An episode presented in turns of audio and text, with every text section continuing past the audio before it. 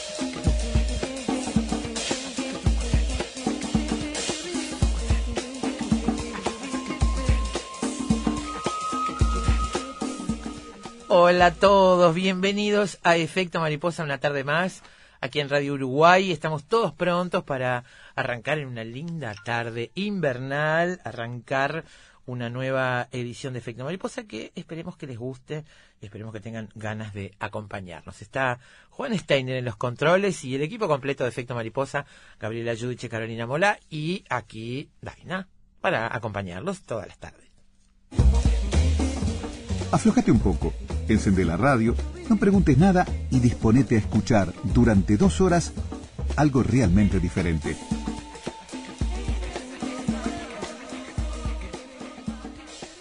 Hoy nos vamos al cine, al cine de Vittorio De Sica, al, al neorrealismo italiano, a visitar una vez más Roma en el cine y los héroes del brillo de la paz, a conocer a los héroes del brillo en la paz, Bolivia. El título es El Lustrabotas, una película italiana de 1946, dirigida por Vittorio De Sica, una de las primeras muestras de lo que se conoció después o se bautizó después como neorrealismo italiano. En el año 1948 recibió el Oscar a la mejor película extranjera, el precursor, el precursor de lo que sería el Oscar a la mejor película de habla no inglesa. En la Roma de la posguerra, dominada por la miseria y el desempleo, dos jóvenes, dos niños, limpiabotas, Giuseppe y Pasquale, sueñan con comprarse un caballo. La única forma de conseguir el dinero necesario es vender mercadería de mercado negro, pero los muchachos intentan en todo momento no ser detenidos. Y mientras tanto, se ocupan de este oficio de lustrabota. La Shusha es el título en italiano, Shusha, que es una manera eh, en Nápoles, en la posguerra, una manera de decir shoeshine, que era como los lustrabotas ofrecían su trabajo a los soldados estadounidenses. Shoeshine, brillo de zapatos o lustrar zapatos, se transforma en Shusha, que es el título en italiano de esta película que se conoció en Montevideo, se estrenó como Lustrabotas, simplemente. Se conoce como el limpiabotas o el lustrabotas. Este es el título de Efecto Mariposa para hoy, que nos va a permitir, como siempre, en este programa, hablar de muchas cosas diferentes. Lo primero es repasar un poco la película y el valor que tuvo no solo para el cine italiano, sino para el cine mundial, para la historia del cine, el valor de esta película en particular. Repasaremos algunos detalles, la historia, recordaremos la historia eh, y veremos cómo esto nos deja a las puertas del neorrealismo en el cine, cosa de la que vamos a hablar en profundidad con el amigo Guillermo Sapiola, con quien si no, para hablar de un tema como este, neorrealismo italiano. El neorrealismo italiano será entonces el motivo para la charla con Guillermo Sapiola, crítico de cine y coordinador de Cinemateca Uruguaya. Después de esto, un repaso musical por Roma en el cine. Ha dado tanto cine Roma, ha estado presente como personaje en tantas películas que uno puede repasar muchas veces desde distintos lugares este recorrido de esa ciudad en el cine. Lo veremos esta tarde también, después de las 3 de la tarde. Y luego nos vamos a meter con Héroes del Brillo, el fotolibro ganador del Premio Internacional Cosmos Arles PDF Award. Hay unos 3.000 lustrabotas que diariamente salen a las calles de La Paz y a la ciudad de El Alto en busca de clientes. Hay de todas las edades y en los últimos años se han convertido en un fenómeno social único en la capital boliviana. Lo que caracteriza a esta tribu urbana es el uso del pasamontañas. Esto para no ser reconocidos por personas de su entorno. La discriminación por la que atraviesan es enfrentada con estas máscaras, con esos pasamontañas. Eh, dice Federico Stoll, fui testigo y podría decir que existen zapatos que encandilan con solo mirarlos. Esto se debe a los superpoderes de la familia de lustrabotas que habitan en La Paz, los verdaderos héroes del brillo. Esto dice Federico Stoll, fotógrafo uruguayo, graduado en el Centro de la Imagen y la Tecnología Multimedia de la Universidad Politécnica de Cataluña.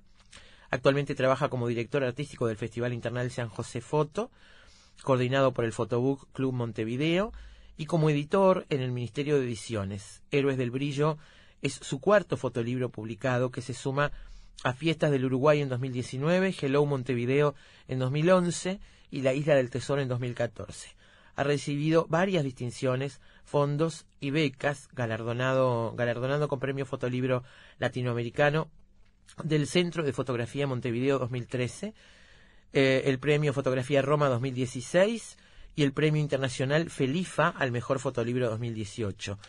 Eh, bueno, Héroes del Brillo, entonces será motivo para la charla también esta tarde en Efecto Mariposa, este fotolibro que está aquí sobre la mesa y que tiene mucho, mucha historia para descubrir detrás de estos superhéroes este, enmascarados que transitan las calles de La Paz, ilustran zapatos y para el final algunas profesiones y oficios en extinción. Vamos a repasar este tema también en el contenido de Efecto Mariposa de esta tarde. Así que Lustra Botas entonces, nuestro título para hoy, la película de 1946 de Vittorio de Sica, es el punto de partida. Chattanooga Shine Boy es la canción que canta Bing Crosby para abrir este programa de hoy.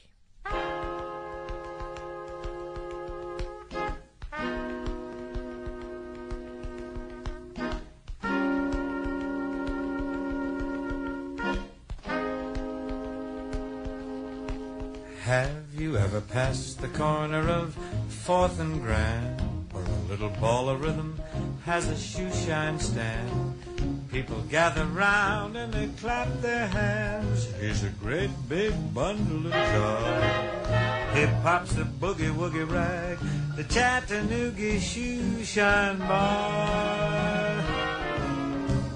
He charges you a nickel just to shine one shoe. Makes the oldest kind of leather look like new. You feel as though you want to dance when he gets through. Oh, he's a great big bundle of joy.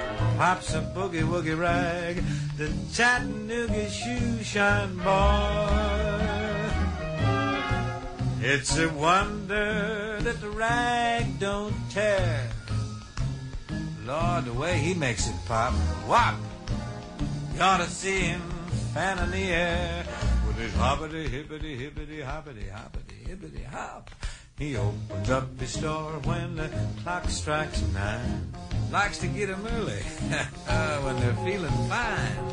Everybody gets a little rise and shine. He's a great big bundle of joy. He pops a boogie woogie rag, the Chattanooga shoe shine bar. There he goes, listen at him. He'll fix your feet so you can walk your beat. Yes, can't get no fire insurance around here.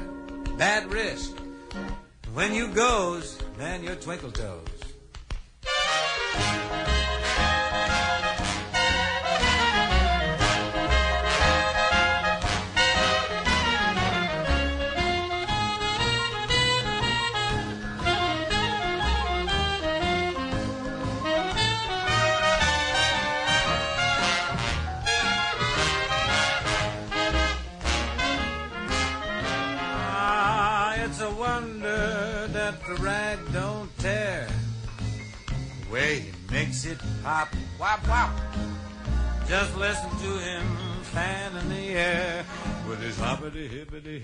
Hoppity, hoppity, hippity, hop. He opens up his store when the clock strikes nine. He likes to get 'em early when they're feeling fine. Everybody gets a little rise and shine. He's a great big bundle of joy. He pops a boogie woogie rag, the Chattanooga shoe shine boy. Man, I tell you one thing, you're wearing a pair of Cordovans, he's gonna cut all the neon signs in town. You lay a quarter on him, guarantee you draw blood. He's just a Chattanooga shoe shine boy.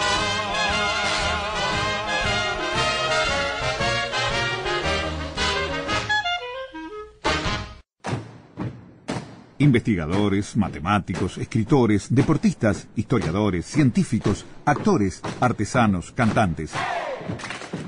Todos ellos, desde cualquier parte del mundo, se encuentran todas las tardes en Efecto Mariposa. Cine, libros, pintura, teatro, poesía, música y un sendero sutil que los une a todos. Efecto Mariposa. Efecto Mariposa.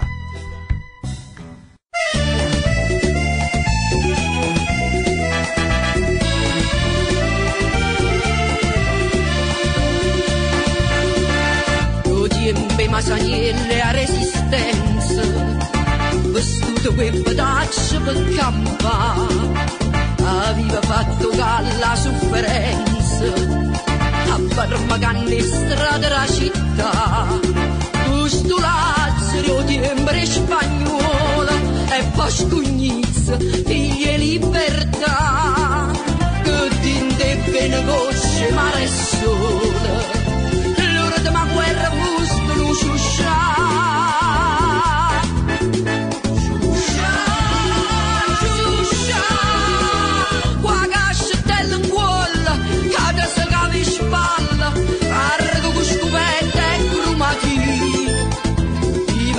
hanno scarpa marcellina.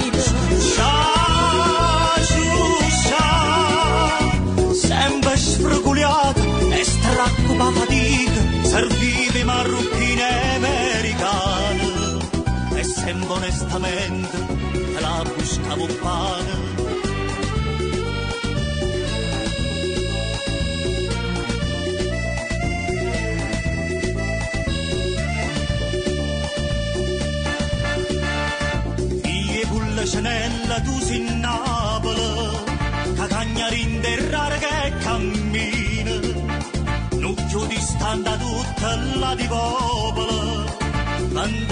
La ogni mattina. Mestiere che. Yuya, el lustrabotas en efecto mariposa esta tarde. Yuya, les decíamos, es la deformación en el dialecto napolitano del término en inglés original, shoe shine, brillo de zapatos o lustrar zapatos, eh, o lustrador de zapatos. Una palabra ahora en desuso que indicaba, eh, señalaba a los niños con edades comprendidas entre los 7 y los 12 años, los famosos skunizi, que vivían en las calles de los barrios napolitanos más pobres, especialmente eh, limpiando zapatos o haciendo pequeños trabajos, eh, trabajos para adultos a cambio de unas pocas monedas. La palabra se hizo conocida en el resto de Italia y en el mundo, especialmente por esta película de Vittorio De Sica de 1946, que llevó este nombre. El término nació en Nápoles durante la Segunda Guerra Mundial, Shusha, y precisamente durante el periodo de la ocupación estadounidense, entre 1944 y 45, cuando los niños de la ciudad ganaban unos pocos dólares haciendo limpieza de zapatos. La pronunciación en inglés suena como shoe shine, que en napolitano se convirtió en Shusha, que es el título en italiano, el título original de esta película. La historia que cuenta es la de Giuseppe y Pasquale. Son dos amigos y el sueño que tienen es tener un caballo, pero no pueden comprarlo. Así que solo pueden sobrevivir limpiando, lustrando botas en las calles de Roma. Un día, Atilio, el hermano mayor de Giuseppe, visita a los dos niños y explica a Pasquale que Panza, que es un mafioso de la zona, tiene un trabajo para ellos. Pascual y Giuseppe van con panza y él les ofrece dos mantas para vender. Giuseppe y Pascual las venden finalmente a una adivinadora. Y después de esta venta, el propio Panza, junto con Atilio, entran en la casa de la adivinadora, se hacen pasar por policías y la acusan de comprar en el mercado negro. Mientras tanto, los niños tienen dinero suficiente para comprar ese caballo soñado y van por la ciudad con el caballo. Pero la auténtica policía recoge la denuncia de la adivinadora y acusa a los chicos de haberlos robado. 700.000 mil liras. los acusan de, de haber robado 700.000 mil liras a la adivinadora. Eh, una cosa que realmente hicieron Panza y Atilio, en realidad. Los chicos niegan los cargos, pero Giuseppe y Pascuale son de todas maneras enviados a un reformatorio, donde empieza esta historia de maltrato, incomprensión, eh, y sufren una experiencia muy dolorosa que los cambiará hasta el punto de arruinar su amistad. Hay una fuga que resulta más dramática que la propia detención y que termina en tragedia. Eh, la infancia en la posguerra, de eso habla esta película, la trama se sitúa después de la liberación. A muchos ciudadanos no les queda otra alternativa que traficar en el mercado negro. Muchos niños, abandonados a su suerte, sobreviven con pequeños oficios como el de lustrabotas. La película cuenta esta triste historia de dos niños inseparables que sueñan y consiguen comprar este caballo, pero el mundo de los adultos va a perturbar su infancia y los conducirá a la tragedia. Eh, es, una película que se hizo en plena calle de Roma, con preadolescentes que se interpretan a sí mismos, con mezcla de poesía y testimonio, una de las piezas cumbres del neorrealismo. Hay que recordar que la Segunda Guerra Mundial había dejado diezmada Europa como ninguna otra conflagración. Los primeros años de la posguerra fueron de absoluta penuria, penuria económica en la mayoría de los países. Dice em, en, esta, en esta reseña de las mejores películas de la historia del cine, eh, dice por acá, en esas fechas, la posición favorable de los Estados Unidos hizo posible la puesta en marcha de un sistema de abastecimiento de artículos básicos que de hecho impidió que el hombre terminara con los sobrevivientes de una catástrofe. De este modo, mientras que el hambre, perdón, terminara con los sobrevivientes de la catástrofe. De este modo, mientras alemanes, polacos, franceses o rusos recorrían las calles y trataban con desigual suerte de arrancar una tierra martirizada el alimento indispensable, la ayuda de Estados Unidos se popularizaba en la hambrienta Europa Occidental, tratando de sustituir cañones por pan, dice acá. Es en esa coyuntura que Vittorio de Sica da a luz una de las películas paradigmáticas de ese periodo, considerada una importantísima obra del neorrealismo, aunque en ese momento todavía no existía esta definición, pero se considera que en esta película, en El Lustrabotas, está la semilla de lo que después se llamaría, tendría ese nombre de neorrealismo la primera obra maestra del binomio formado por Vittorio de Sica y Cesare Sabatini, que retrata muy crudamente la Italia de la inmediata posguerra, a través de la captación directa de una sociedad en crisis a modo de fábula lírica y crítica a la vez, en, la que las víctimas inocentes son los niños, eh, repasando las imágenes de esta película y viendo el argumento y viendo el sentido que tiene mirar ese mundo adulto tan hostil y los niños tan solos, uno no puede evitar pensar en Dickens. Esto es la diferencia con Dickens es que en las historias de Dickens en algún momento el bien termina de operar hacia una redención de los personajes y a la salvación después del sufrimiento. En este caso no. En este caso no hay esperanzas, no hay esperanzas para nadie. El Lustrabotas está realizada con una fuerza imperecedera, una película que impacta, que provocó en su momento mucho malestar incluso entre los propios italianos, porque les estaba mostrando sin anestesia la realidad. Esa realidad que estaba, estaban acostumbrados a ver bastante maquillada en el cine, llena de poesía y de lirismo.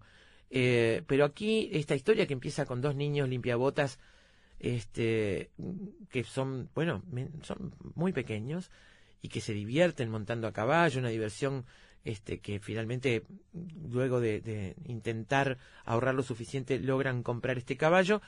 Eh, nos habla de niños huérfanos, de uno de ellos es huérfano, el otro tiene que ayudar a mantener a su madre y sus hermanos, eh, metiéndose en el mundo del pequeño delito para poder sobrevivir, este, y que terminan detenidos por la policía con mantas supuestamente robadas y vendidas, inevitablemente involucrados en lo que se de- considera un crimen van en ese momento a un reformatorio. Víctimas de la violencia, de la terrible alimentación de ese claustro eh, y, en definitiva, las autoridades, incluso los adultos, están permanentemente tratando de sacar información a estos niños sobre de dónde sacaron las mantas, este, los, sufren golpes, sufren maltratos. Un abogado contratado le explica a Giuseppe que puede reducir su condena si afirma que su amigo Pascuale fue el que lo arrastró en todo. Eh, en el juicio los dos lustrabotas son condenados y también su hermano Atilio. Eh, y bueno, hay una, una mm, huida, logran escapar, van en busca del caballo, eh, pero bueno, el final termina en, en una gran tragedia, en una gran tragedia. La historia es muy directa, no tiene rodeos eh, y mezcla esa capacidad de hacernos reír y llorar a la vez en el mundo infantil, a pesar de ese ambiente desolador. Hay una inocencia que permite a los niños reír para después, sin solución de continuidad, mostrarnos secuencias trágicas, extremas, donde el dolor es protagonista de nuevo. Eh, y así, de haber sonreído en un momento, alguna lágrima se podrá deslizar al ver las terribles situaciones a las que son expuestos los infantes, dice, por ejemplo, una de las reseñas. En un mundo sin esperanzas, azotado por las consecuencias de la guerra, representado cuando los niños le preguntan a la adivinadora a la que le van a leer, a la que le van a vender las mantas, cuando le preguntan si ellos quieren saber el futuro, la adivinadora le dice que no, que los niños no, y ellos dicen, ¿acaso los niños no tenemos futuro? Es una evidencia este, en el diálogo que hace el guionista. Y el director nos muestra una historia sin ornamentos, la narración es una cámara eh, muy estática, salvo un traveling inicial que es bastante este, interesante, pero después es una cámara estática con movimientos muy moderados, porque lo que realmente importa es mostrar la acción como si uno la viera con nuestros propios ojos, sin mucha elaboración. Esta es la, la visión realista. Eh, como dijo el gran crítico de la nueva ola francesa, André Bazin, el estilo de Rossellini es una manera de ver, el de, de De Sica es ante todo una manera de sentir. Con De Sica no importa tanto la degradación y desgaste de lo material, del entorno, de lo económico, sino la degradación del espíritu humano. Esto es lo que puso en su momento al público muy incómodo en las butacas, pero fue también el origen de esa escuela del neorrealismo italiano en la que hubo grandes maestros. Ya veremos qué lugar ocupa el Oscar a la mejor película extranjera. Fue creado para entregárselo a esta película, a Vittorio De Sica por esta película y a su equipo. Y la academia no tenía en ese entonces una forma oficial de reconocer a los realizadores de una película que removió al mundo entero y que tenía muy desarrollado el germen de lo que después se iba a conocer como neorre- neorrealismo italiano. Dos años después, De Sica volvió a recibir el Oscar por Ladrones de Bicicleta, cinta que incluso figuró en el primer lugar de la lista Sight and Sound de las mejores películas de la historia. Y cuatro años después, Humberto D. cierra esta fase de la obra de Sica porque simplemente no se podía retratar la desesperación con más detalle. Eh, esto es eh, un resumen de lo que es la película El Lustrabotas. Seguramente vamos a volver sobre ella, porque como les decíamos, acá está la semilla del neorrealismo. Tema del que conversaremos con Guillermo Sapiola después de la pausa, el, neorre- el neorrealismo italiano.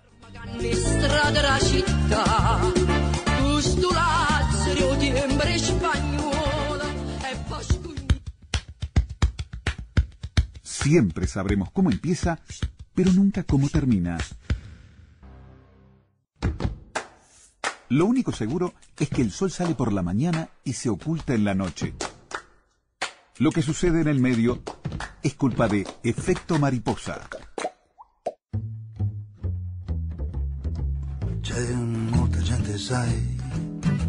Troppa gente in questo cinema.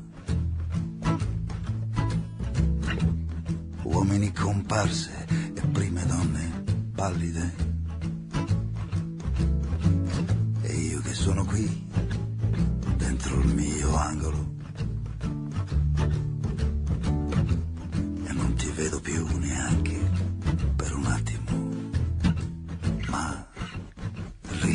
la gente ti sorride dentro al cinema.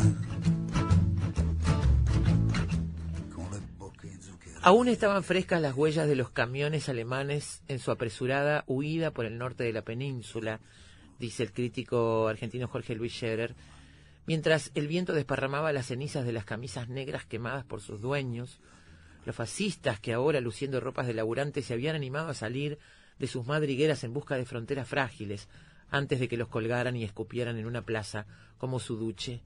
Corría 1945, era el fin de la guerra de liberación y empezaba la posguerra, y con ella despertaba un cine nuevo, un cine que iba a poner a los italianos frente a un espejo, este renacer con todas sus durezas, cámaras que se iban a meter en las profundidades de las almas y de la sociedad, iba a tener un nombre tan simple como el del neorealismo, dice Jorge Luis Scherer, haciendo una postal social de ese mundo, ese clima que dio origen a una manera de contar en el cine. Eh, aquí menciona algunas películas como, bueno, y en particular Roma Ciudad Abierta, como la que fija el modelo, y nosotros decíamos hace unos minutos que El Lustrabotas, esta película que hoy elegimos como título para Efecto Mariposa, inauguró el Oscar a la Mejor Película Extranjera y tenía la semilla de lo que todavía no tenía nombre. Aparentemente es así, pero nosotros vamos a consultar con gente que sabe de esto para no decir disparates. Guillermo Sapiola, ¿cómo le va? Crítico de cine, coordinador de muy bien, pero Cinemateca. si, querían, si querían gente que sabe para qué diablos me llaman a mí. No se haga, mode- no se haga el es- eso te- modestito. no, no, no, es, es, es, es- un, un asqueroso intento de falsa modestia, así que no, así que no, no, no me hagan Sí, mucho Como caso. dice un amigo mío, te prefiero vanidoso. Está muy bueno. No, el, el- ese, ese resumen que hiciste es- me, me- parece muy muy acertado y, y ubica un poco bastante el, el tema del que estamos hablando. También es cierto que podríamos empezar de- de- de- de- de- desde muchos ángulos diferentes. Quizás eh, para ir de menor a mayor, arrancar con lustrabotas y después ir creciendo a Vittorio de Sica y al neorrealismo. Yo te- Es me parece fantástico, pero quería Ah, preguntarte antes, sí. porque siempre es bueno, uno mira las cosas con los diarios del lunes, le parece que las cosas siempre estuvieron ahí. Claro. Este, pero veníamos de un cine, eh, de, un, de un cine, por un lado, bueno, lo, lo Star System y todo lo demás, pero por otro lado, en Italia, un cine donde no se podía contar mucho, y mucho menos la miseria y la pobreza. Exacto, y explicaciones del neorrealismo. Es decir, alguien ha dicho que el neorrealismo o formas que se le parecen, es decir, el intento de retratar la realidad tal como es, o señalar con el dedo los problemas de, de, de la sociedad en que vivimos, es un rasgo característico de las postdictaduras. Claro. Tras una dictadura la en la respuesta cual- al fascismo, digamos. Claro, ¿no? a una, tra- tras una dictadura en la cual no se podía decir prácticamente nada, y de hecho el cine italiano hasta un poco eh, eh, antes de Lustrabotas o de Remos Ciudad Abierta hay algunos antecedentes, de eso podemos hablar dentro de un rato. Pero eh, es cierto de que, si se quiere, las dos grandes líneas de producción del cine italiano entre desde la llegada de, de, de Mussolini al poder que incidentalmente es uno de esos dictadores, es es un rasgo característico de los dictadores. A los dictadores les encantaba el cine. Lenin, eh, Mussolini, Stalin, este, eh, lo consideraban una herramienta de propaganda, pero también una forma de, de, de exaltar los valores de sus de sus respectivas. Estaba pensando en Hitler mundo, también, ¿no? Y su vínculo-. Hitler también. Hitler y su vínculo con Este, el cine, ¿no? Eh, de alguna manera, las dos líneas, eh, si se quiere, básicas del cine italiano entre 1930 y 1940 y pico, eh, sigue dos, dos, dos, dos, dos caminos o dos carreteras. Uno, un cine de gran espectáculo y de, de- y de exaltación patriótica, es decir, como decía Scorsese, los italianos contaban con la ventaja de tener ahí a mano la, la mitología eh, romana y griega y, y, eh, y el pasado del imperio y todo lo demás. La película más cara del cine de Mussolini fue Escipión el Africano, una evocación de las guerras púnicas, que era también una exaltación de un imperio europeo que invadía a un país Claro. africano. Claro, En el momento en que estaba invadiendo, estaba invadiendo Etiopía. claro.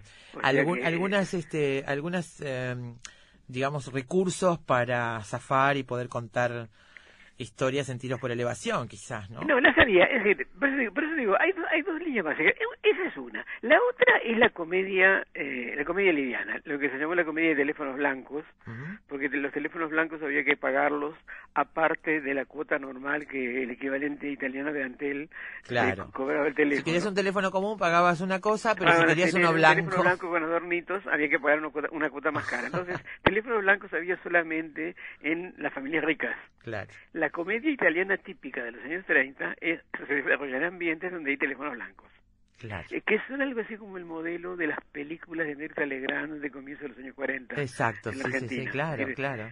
No de las de Nini Marshall que se desarrollan en, en ambientes no. proletarios. Las de Mirta Legrand, estoy totalmente de acuerdo, una- una las de cosa Mirta así. Legrand. Este, esas son- son un poco las dos, las dos grandes líneas del cine comercial italiano. Y en medio de eso hay algo que se llamó en algún momento el caligrafismo.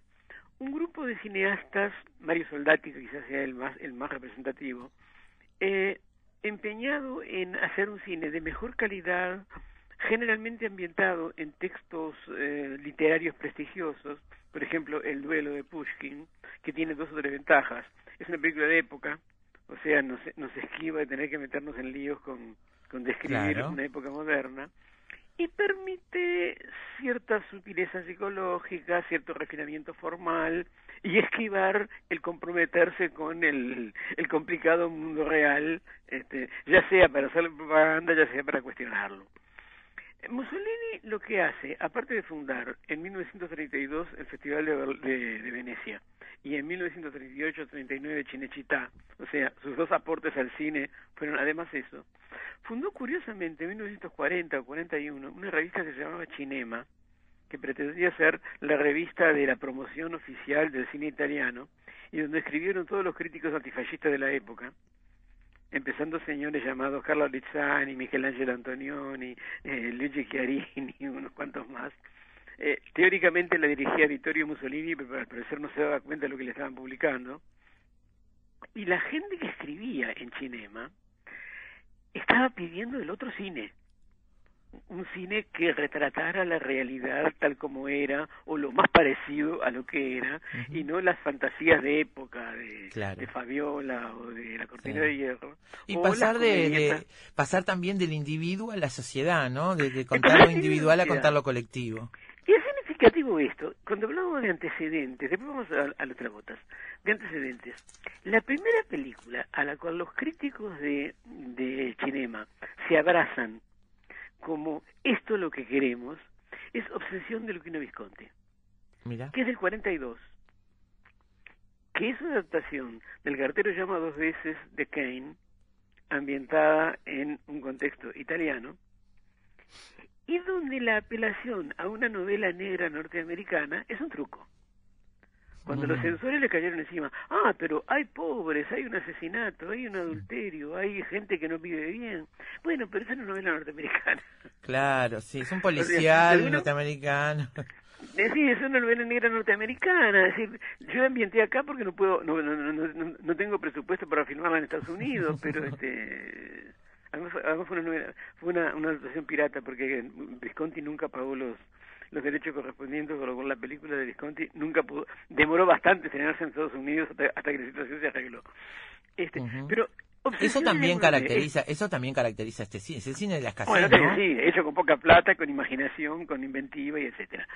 Eh, Visconti hace obsesión, retrata, además eh, retrata ese mundillo de gente pobre, un, eh, un taller al borde del camino, un desempleado que se enamora de, de una mujer insatisfecha y que termina comiendo, cometiendo un asesinato.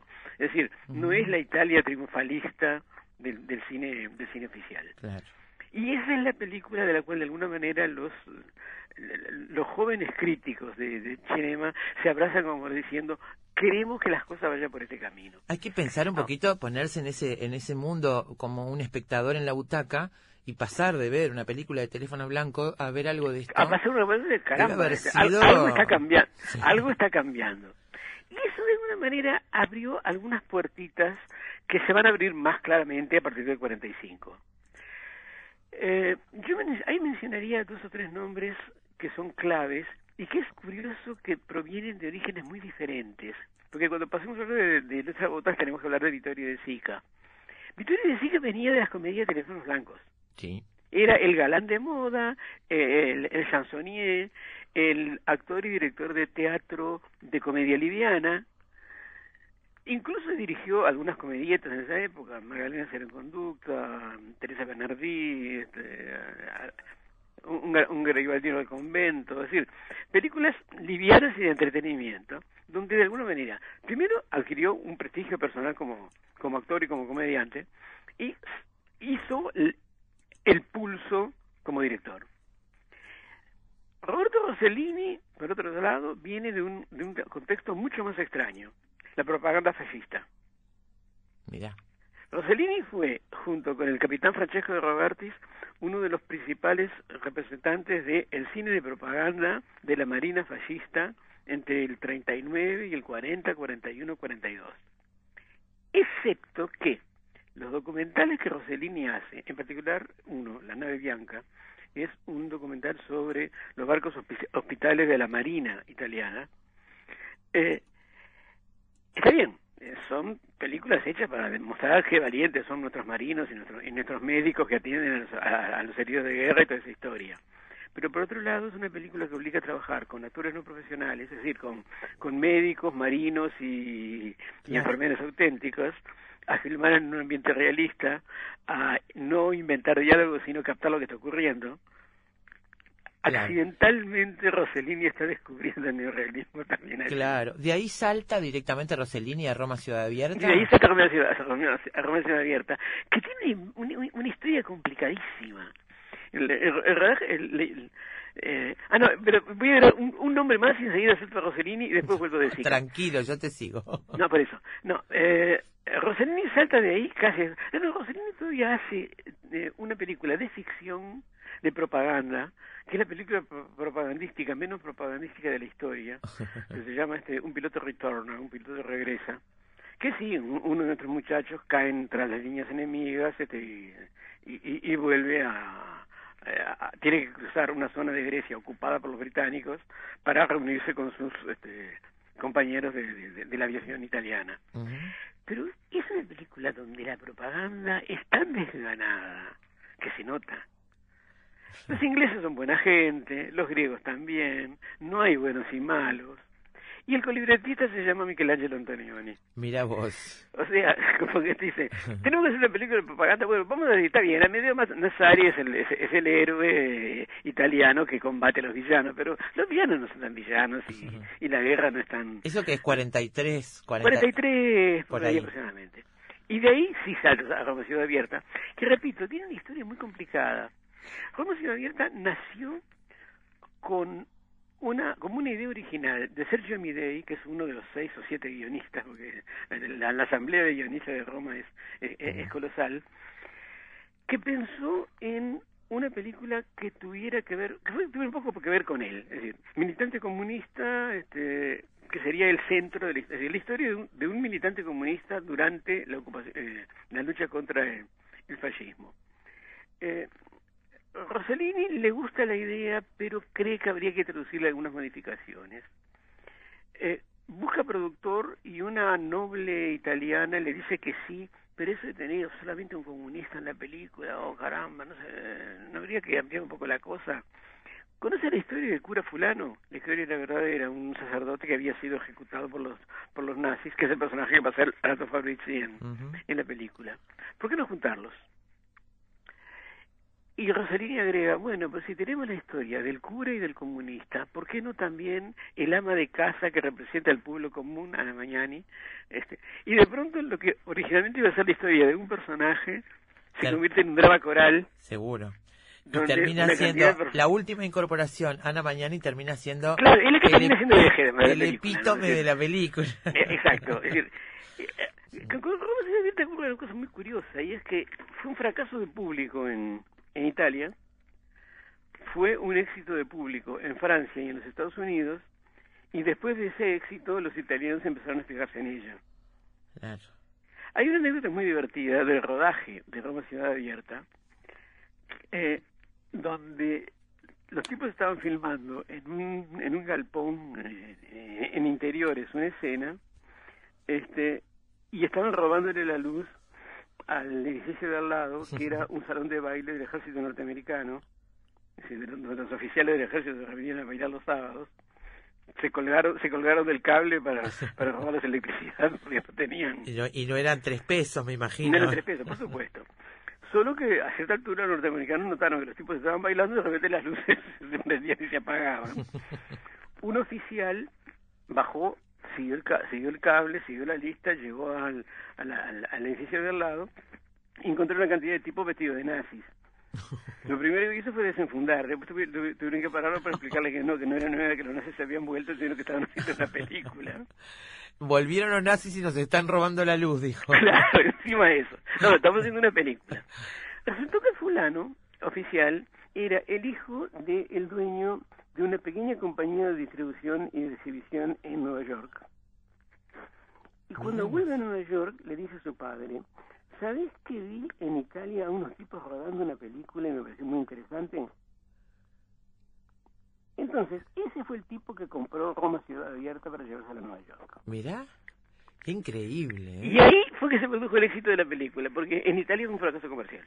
Mirá vos, qué increíble. Es- Yo te iba a esas son preguntar por eso. Son, son la- las, las vueltas raras que tiene la vida. Las vueltas que te- Yo te iba a preguntar por eso. Eh, Sí. Veníamos del cine de teléfono blanco, de esas comedias brillantes, de un sistema de estrellas, de hablar de los individuos y sus este, la, la vida linda que llevaban, a mostrar esto.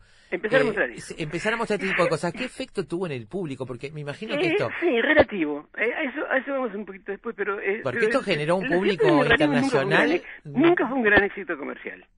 Claro, pero digo, generó un público de, de cultivadores del cine Claro. de supuesto. calidad muy la importante. importancia del realismo es fundamental. Debe ser el movimiento cinematográfico más importante de la posguerra hasta hoy. Por- Claro. Porque sí, sigue influyendo, sigue influyendo desde los iraníes hasta los brasileros y hasta los argentinos. Hay una cantidad de gente que vino después, que lo siguió, eh, eh, de, de alguna manera, siguió el modelo. Pero comercialmente, nunca comer- en Italia no, no caminó demasiado. Y ahí, se va, y ahí nos lleva a, a los Trabotas, a De Sica, y quizás después, si tenemos tiempo, volvemos a Rossellini, antes, que, antes que me corten o me echen. Eh, hay un encuentro que se produce entre De Sica y su otra mitad, Cesare Sabatini, Cesare Sabatini. que es un guionista. Yo me acuerdo de una frase de Martínez Carril que decía, este, son eh, esas, esos matrimonios de, de, de- de guionista y director que mejoran los niveles de ambos. Claro. Eh, como Bueno. Gordon Chase y Anthony Mann en, en los Estados Unidos, o, o Carnet y Prevert eh, en Francia. Y me recuerdo que Martínez Garrel decía, Sabatini ponía la idea, De Sica ponía la lágrima. Decir, Sabatini era un intelectual más bien frío, eh, De Sica era un sentimental. Sí. Y juntos funcionaban mejor. Y juntos funcionaron Porque, bárbaros. porque cada uuno compensaba, si se quiere, la, la carencia del otro de alguna manera.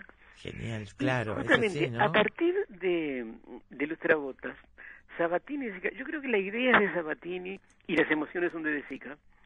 Hay como un empeño eh, consciente de retratar la, la Italia de la inmediata posguerra desde sus diversos sectores sociales, en general pobres, eso ahí no, no, es decir, lo, lo, lo- la clase media y la clase alta vendrá con Antonioni y con Claro. Fellini en, en 1950. Pero eh, de entre el 45 y el 50, Sabatini y De Sica retratan a los niños de la posguerra, los trabotas, al tipo sin trabajo, ladrón de bicicletas, al viejo jubilado, Humberto D., a los habitantes de, de los asentamientos, eh, Milagro y Milán. Es, es hay, hay una, una, una, una- una Sí. intención casi consciente de ir tema por tema y película por película retratando un aspecto diferente Sí. de esa realidad de la inmediata Y en algún caso, como una cosa como muy obsesiva, eh, Victoria de Sica, yo estaba leyendo acá porque no vi la, no la conozco, la voy a buscar, Sí. en la película anterior a, a Lustrabotas, que es Los, niños, no miran. Los niños nos miran. Sí. eh, Este, sí, hay eh, como una cosa la- la obsesiva en, esa- esas tres películas, en niños- principio por la infancia, ¿no? La presencia de los niños es, es característica de Zika y esa es la conexión que hace con los iraníes. Abbas Kiarostami en todas sus primeras Cierto. películas este, utiliza niños como, como testigos. Porque eh, hasta, hasta ese título, los niños nos miran. Sí. De alguna manera, la mirada infantil valoriza o, o- o lo- otorga una, eh, una carga dramática a lo que están haciendo los adultos. Sí, claro. Los El, mu- niños- el mundo bueno, adulto, el no mundo es una herramienta ¿eh? Porque- para, para retratar el mundo adulto, es una herramienta que lo hace Exacto. durísimo. Y recordemos que los niños no solamente nos miran las películas de Zika, recordemos las imágenes finales de Roma Ciudad Abierta. Ah, no, la- no me acuerdo mucho, pero La ejecución de, del cura y del comunista Sí. son contempladas por el grupo de niños Es cierto. que se aleja caminando. sí, sí, sí, sí, también, también en Roma Ciudad Abierta los niños nos miran. Claro. Y también en Roma Ciudad Abierta abre una trilogía o, o tetralogía o algo por el estilo, este, en el sentido de que mm, Rossellini retrata Roma en Roma Ciudad Abierta, toda Italia y Paisá. Paisá son varios episodios que empiezan en Sicilia y terminan en el norte, mientras, mientras las tropas eh, aliadas van avanzando en, en, en, en, en- en, eh, en la, eh, pisándole los talones al Sí. ejército alemán. Sí. Sí. Pero la siguiente película de, de Rossellini, donde también hay un niño, Germania año cero, Alemania año cero, es la historia de un niño alemán, y es Berlín. Claro, El, el Berlín destroza- destruido de posguerra. claro. Ahí intentando, termina tragedia. intentando un poco explicarse cómo Italia había creído en el en el nazismo, ¿no? Cómo Exacto. Sí. Eh, hay, hay, hay un dato interesante con todo, y es cómo reaccionan los distintos países a eh, situaciones similares. ¿Por qué no hay un neorrealismo francés? Bueno, yo te iba a decir eso. Me parece que yo pienso en el fascismo en Europa y pienso en Italia como la gran productora, el gran productor de cine sobre el fascismo. Exacto. No digo que no lo tenga Francia, no digo que no lo tengan otros países, Eh, no, pero Francia no lo tiene. pero Francia- Italia es una cosa que Francia tendrá que ver con la sangre, ¿no? Y con esto del sentir, no sé. Este- Francia tiene algunas películas. Sí, Francia tiene algunas películas, sí, pero es muy poco, es muy poco. sí. Quizá la cuota de, de, de, eh, culpa generada porque demasiada gente colaboró con Vichy, aunque después después fi- fingió que no lo había hecho. Claro. Eh, Yo pienso eh, sí, no porque bueno, Francia, Francia tiene mucho sobre la resistencia, es cierto. No Esa, tanto, esa cosa, no pero sí, tanto, pero después- pero para, pero es, es sin duda es Italia la que ha dado Es italiano, el- la el- producción sobre el fascismo en Europa, ¿no? es Italia. Y además, eh, más allá de eso, el modelo del neorrealismo es el que en definitiva se exporta porque los jóvenes brasileños del previo al cine, previos al cinema nuevo, Glauber Rocha y Nelson Pereira dos Santos cuando empiezan a filmar en, Ita en, en Río Janeiro en 1955-56, Sí. su modelo es el neorrealismo. Claro. Cuando Satyajit Ray filma eh, la, la trilogía de Apu en la India, en el Cierto. 50 y poquito, está pensando en el realismo. Sí. Kiarostami dice que él al principio no había visto las películas neorrealistas, pero sus primeras películas se parecen. Sí. ¿Se viene un ciclo de Kiarostami en, en Cinemateca? Tengo por acá. poco. Ah, uno hubo cuando- uno hace No, poco. hubo uno cuando murió y después creo que hubo alguna película más. Bien. Este, pero ahí va, digo, y, y- y el punto de vista también incluso se parece. Después Kiarostami evolucionó en otra en otra dirección, en la exploración con los con los mm, las herramientas del cine, los límites entre Sí. realidad y ficción. Es decir, Kiarostami se convirtió en un experimentador en otro- en otros en otros niveles. Pero es, esa influencia, eh, Rossellini es el gran modelo de la Nouvelle Vague. Eh, Roma Ciudad Abierta, no, perdón, este, Viaje a Italia de, de, de Rossellini, que está en, el, en, en la base de la trilogía antes del amanecer, antes del atardecer, antes del anochecer, Sí. y eso es una de las películas que la mencionan. Este, eh, eh, eh, es un antecedente. Y eh, Viaje a Italia está en eh, copia conforme, eh, copia certificada de Kiarostami, es una especie de elaboración abstracta y más, más metafórica de Viaje a Italia. O sea, hay, hay, hay una influencia persistente con, con reelaboraciones posteriores. Sí, seguimos y seguimos alimentándonos de eso. Mirá, a propósito de lo que decía sobre sobre la eh, la lágrima de De Sica, Sí. este, yo citaba más temprano a André Bazin, eh, de- el crítico de la Nueva Ola Sí, sí. Que dijo que el estilo de Rossellini es una manera de ver y el de De Sica es una manera de sentir. Sí, Y eso me parece buena- que es una buena definición, sí. Es una buena definición. Viaje a Italia es una película que es de. La cámara está delante de los personajes. Tal vez por eso le gustó más a los franceses. Atrás de, después de, de- del Rossellini de, de Viaje a Italia viene viene de Romer, por decirlo de alguna manera. Claro. Y los carabineros de Godard dice basarse en una idea de Rossellini. O sea, las influencias vienen vienen más bien por ese lado. De Sica no tanto. Claro. Y además De Sica parece, aparte de que su carrera también fue muy muy, muy irregular, terminó siendo comedias muy mediocres en el momento, eh, es significativo de que la experiencia de la guerra, en el caso de De Sica, fue casi, eh, casi excluyente. Yo no recuerdo películas realmente valiosas de De Sica, salvo algunas comedietas con, con Marcello y con Sofía que eran divertidas. Eh, el gran tema de De Sica es la Segunda Guerra Mundial Claro. eh, o, o la, o la inmediata posguerra. La posguerra, claro. eh, lustrabotas, Sí. Eh, ladrones. Ladrones de bicicletas, Humberto D, todo eso. este, y Sí. incluso la cosa de bueno, dos mujeres con, con, con Ah, con Sofía sí. Loren, el jardín de los Vinci Contini mucho tiempo después Sí. eh, hasta si se quiere una película fallida como los condenados de Altona basada en, No la en conozco. Sartre pero sigue siendo el nazismo la segunda guerra mundial es decir es como que cuando cuando De Sica se despega de eso él como actor proporciona su mejor labor dramática en el general de la Rovere de Rossellini, que es otra vuelta a la Segunda Guerra Mundial. Claro. Es como si hubiera sido la gran experiencia que los marcó. Sí, este- sí yo creo que sí, yo estoy de acuerdo Rossellini contigo y, marcó al mundo, ¿no? Al cine del Por mundo, supuesto. como decías recién. Eh, Guillermo, se nos termina el, el tiempo, Sí. pero quiero bueno, se viene la semana del documental ahora en Cinemateca, el Doc Sí, Montevideo. no sé mucho de eso, tengo que, tengo investigarlo. O sí. sea, te, Sí. aviso que es del 2 al 8 de agosto. No, eso, hasta ahí lo sé. Ahora Bueno. si me preguntás qué hay adentro... No, no, no, no, no da el tiempo, solo para repasar algunas cosas que tienen Sí, que ver sí. con la Cinemateca. Me- el otro día me mandó un amigo un mensaje y me dijo, "Este, estuve en Cinemateca en la función de la tarde, estaba lleno de gente, ay, lleno de gente. gente, es cierto, es, es, es, es, una de las buenas noticias de, de los últimos tiempos. Por lo menos algunas películas muy buenas, alguna que otra puede ser que... Muy que- bien, que- eso es- Que la gente bárbaro, hay que disfrutar eso. ha ocurrido siempre, así que no- no- Hay que- hay que disfrutar esa sala. A veces yo también huyo. vi que tiene vi que tiene programado no sé qué días pero esta semana la semana negra la actividad de la semana Sí, negra sí, vi que sí, tiene eso- programadas algunas cosas como texto que el cielo la juzgue que me encanta Este, sí, sí, sí, sí. bárbaro Eh, muy está bien eso, está Los Sobornados de Fritz Lang y está alguna otra cosa más que me sí eran tres también. eran tres me acuerdo de esas dos la tres tercera El año pasado fueron más. la tercera Este, no me acuerdo pero, Pero bueno no, está bien.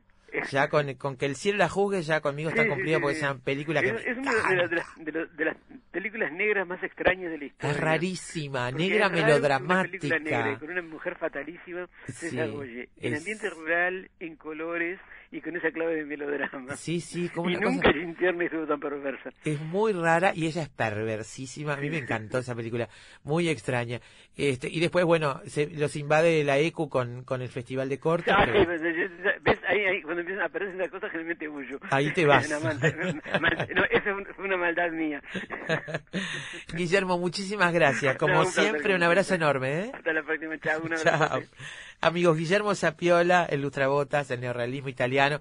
Dice Martín Nasif, ¿para cuándo un despertador con la forma de Sapiola que te despierte con una crítica de cine todos los días? Es un infierno, este hombre es un infierno, ¿eh? Bueno, la pausa, amigos, las noticias. Y después de la pausa, con música, el cine en Roma. Batir las alas en cualquier parte del mundo provoca de este otro lado un fuerte sacudón en las tardes de la ciudad. Efecto mariposa.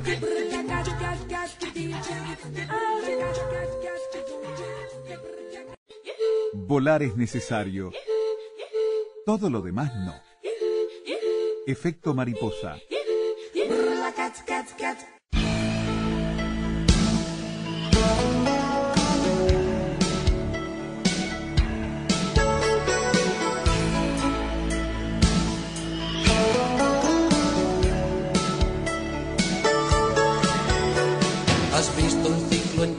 En televisión del cine en tiempos de Franco.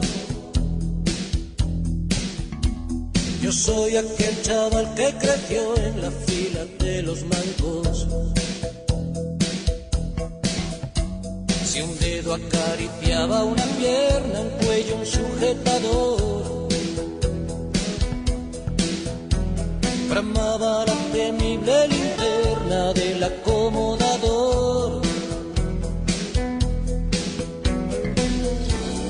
Ella tenía 14 abriles en canal.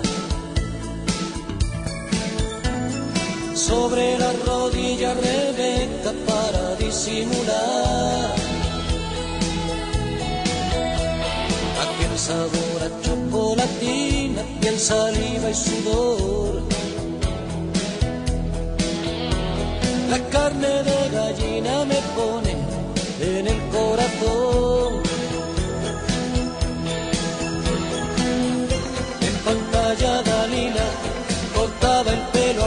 Sansón.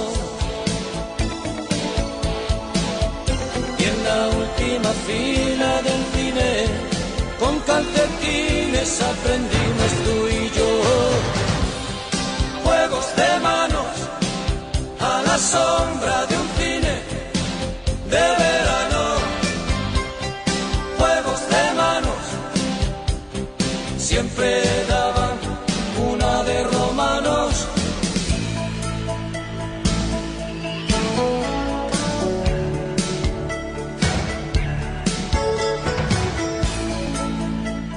Música y cine para este tramo de efecto mariposa. En este rato les vamos a proponer un recorrido musical por la Roma cinematográfica.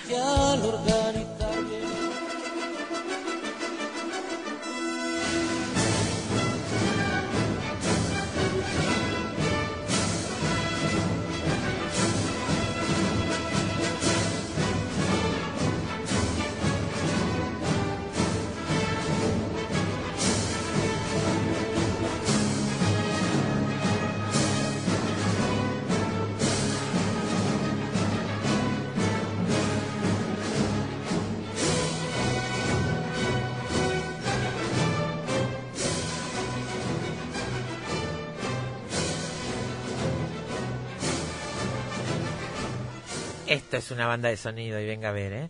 Estamos en Judea en el año 30. El imperio romano, dueño y señor del mundo conocido, gobierna con mano de hierro sus vastos territorios, entre ellos Judea, sometiendo con dureza a sus habitantes. Estos desean con ansia la llegada de un nuevo Mesías que liberará al pueblo judío del yugo romano. Entre ellos, Judá Benur, un príncipe rico que comercia con especias de Oriente a Roma, un hombre respetado y creyente en la fe de su pueblo y su Dios. ¿Quién no recuerda a Charlton Heston? Hace un rato hablamos de Charlton Heston acá, en la escena de la carrera de cuadrigas, una de las más famosas de la historia del cine. Aún para los estándares actuales se considera como una de las más espectaculares secuencias de acción jamás filmada. Fue filmada en los estudios Cinecittà, de los que hablaba Guillermo hace un ratito, fuera de Roma, mucho antes de la llegada de los efectos generados por ordenador, y le tomó más de tres meses para completar con 15.000 extras en el plató más grande construido nunca, unos 73.000 metros cuadrados. 18 carros fueron construidos, la mitad se utilizó para la práctica y la carrera duró cinco semanas de rodaje para la película.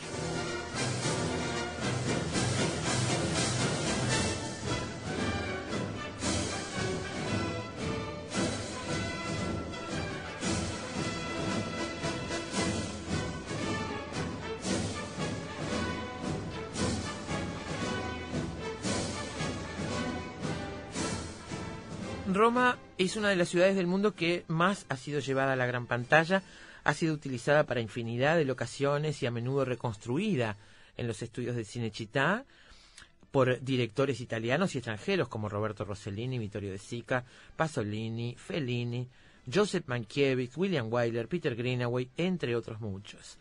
Cinecittà se construyó entre enero de 1936 y abril de 1937 en la Vía Tuscolana, al sureste de la ciudad. Fue inaugurada por el Duce el 28 de abril de 1937 para que Italia proyectara la gloria de la cultura romana al resto del mundo, decía el Duce. Vittorio Mussolini, hijo del Duce, reunió allí a grandes cineastas como Fellini y Rossellini.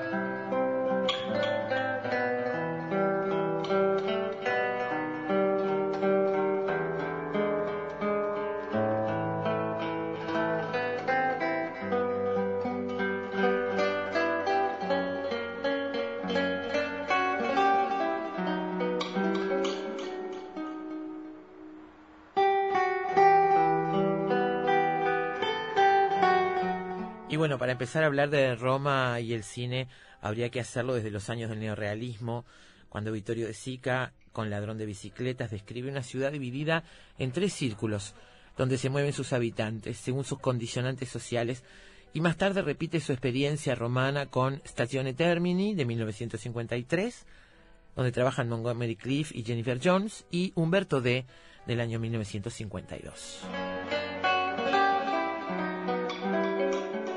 Sono sette e mezzo. Sono venuto con l'autobus. Andiamo.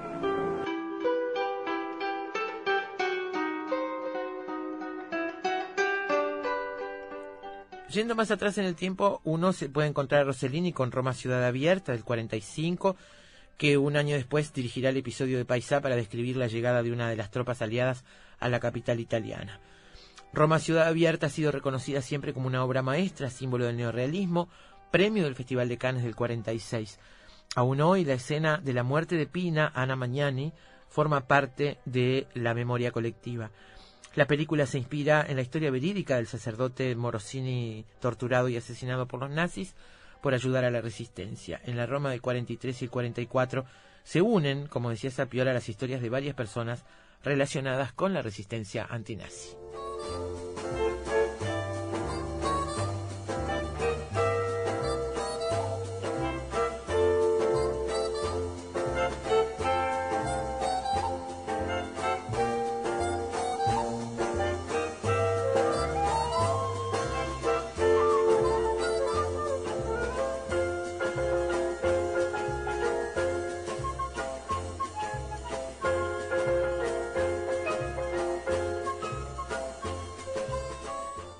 De los años 50 Roma alcanzó su máximo esplendor cinematográfico y era conocida como el Hollywood del Tíber.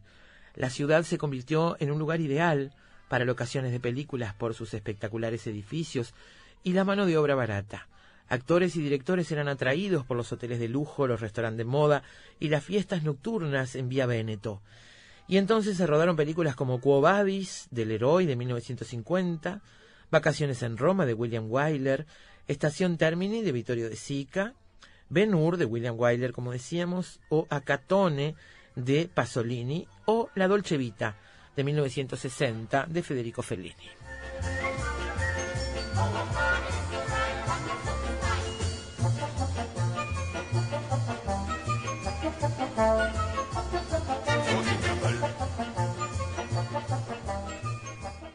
La partitura de la música que estamos escuchando pertenece nada más y nada menos que a Nino Rota, que acompañó a Fellini en gran parte de su carrera y también es autor de muchas otras fantásticas bandas de sonido, como la del Padrino, por ejemplo. Sin duda, una de las imágenes más recordadas cinematográficamente de Roma es la de Anita Ekberg dentro de la Fontana de Trevi en la Dolce Vita. En otra secuencia, la cámara acompaña a Marcello escaleras arriba para ver una formidable vista de Roma desde la cúpula de Miguel Ángel en el lado izquierdo de San Pedro. Fellini es uno de los autores que más veces ha utilizado la ciudad eterna como marco para sus historias. Como ejemplo, uno puede citar Roma de 1971 o Ginger y Fred de 1985.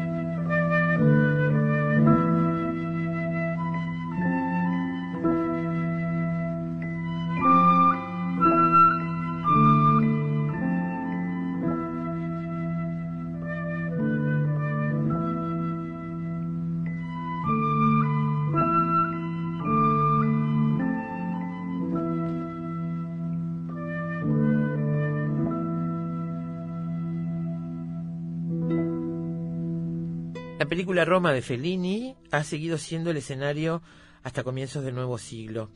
Eh, mm, Mónica, eh, Mónica Vitti está con Alain Delon en el Templo de Adriano en la película de Michelangelo Antonioni, El Eclipse. Bernardo Bertolucci nos ofrece una sombra, perdón, una sombría vista del Coliseo en El Conformista, que contrasta con la visión de un americano en Roma de Sordi. La posguerra aparece reconstruida en el talentoso señor Ripley de Minghella del año 2000 y la antigüedad romana en la película que, Gladiador de Ridley Scott. Y Al Pacino en El Padrino 3 de Francis Ford Coppola interpreta los eh, incidentes del Banco Ambrosiano en la Plaza San Pedro.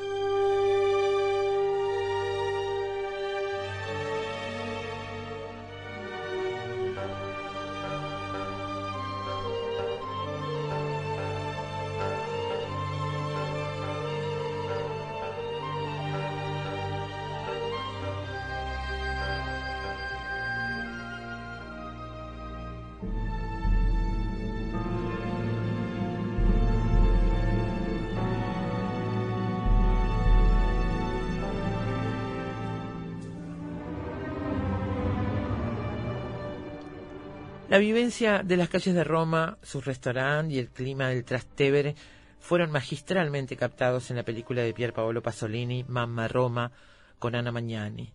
Vittorio de Sica ubica el striptease que Sofía Loren hace para Marcello Mastroianni en la Piazza Navona, en la película Ayer, Hoy y Mañana.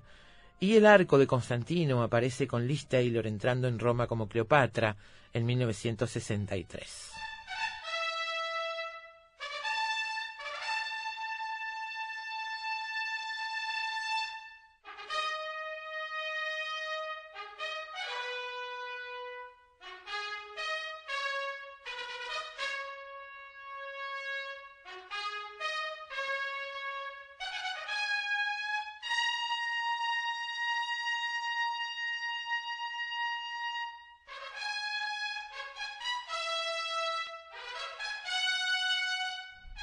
Qué porte, ¿eh? La Taylor haciendo de Cleopatra entrando en Roma.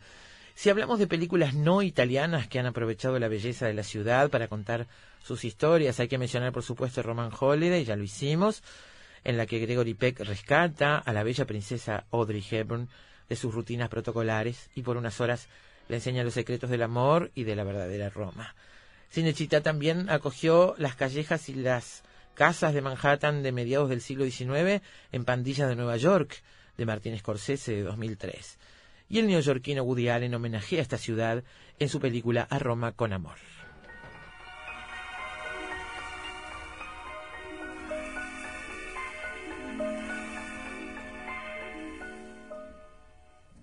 Penso che un sogno così non ritorni mai più.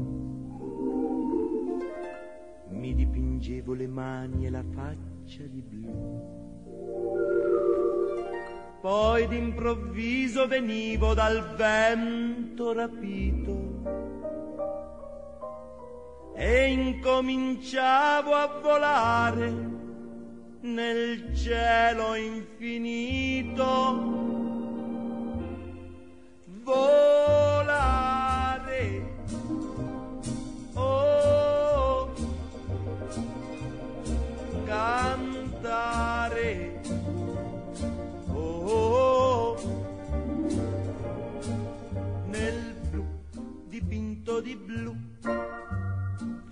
Felice di stare lassù. E volavo, volavo felice più in alto del sole ed ancora più su, mentre il mondo pian piano spariva lontano laggiù. Roma y el Imperio Romano siguen dando que hablar, serán los protagonistas siempre y habrá, está anunciada hace tiempo una nueva serie para amantes de la historia.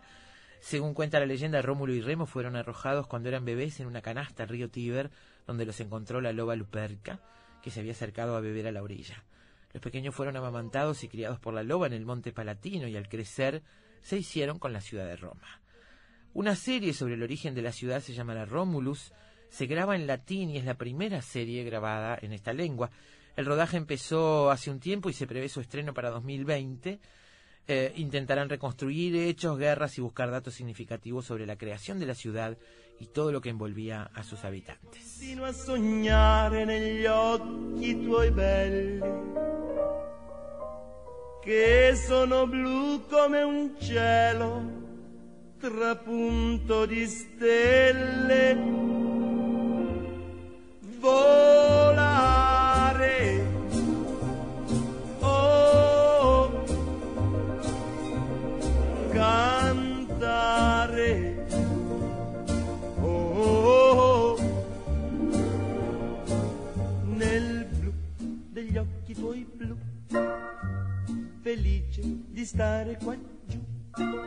E continuo a volare felice più in alto del sole ed ancora Roma, la música y el cine. La fuente es analesdeltiempo.blogspot.com.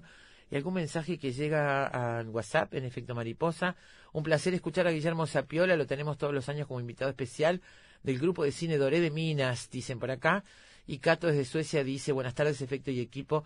Eh, ¿Cómo no recordar todo el cine italiano que se produjo en Cinecittà? Tuvimos la fortuna, dentro de todo el terror de la cárcel en la dictadura, de poder ver gran parte de esos monstruos del cine que aquí se citan, un periodo de cine inolvidable. Un abrazo desde Alvesta, donde al fin ha llegado la cuota de verano que toca este año, para mañana y quizás por una semana al menos con hasta 30 grados. Felicidades, Cato, y gracias por estar ahí, tan lejos y tan cerca. Amigos, una pausa y venimos para hablar de héroes del brillo. Cantare. Oh, oh, oh. Nel blu dipinto di blu, felice di stare lassù. Investigadores, matemáticos, escritores, deportistas, historiadores, científicos, actores, artesanos, cantantes.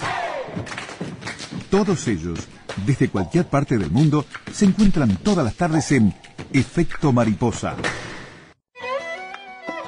Cine, libros, pintura, teatro, poesía, música y un sendero sutil que los une a todos. Efecto Mariposa. Efecto Mariposa.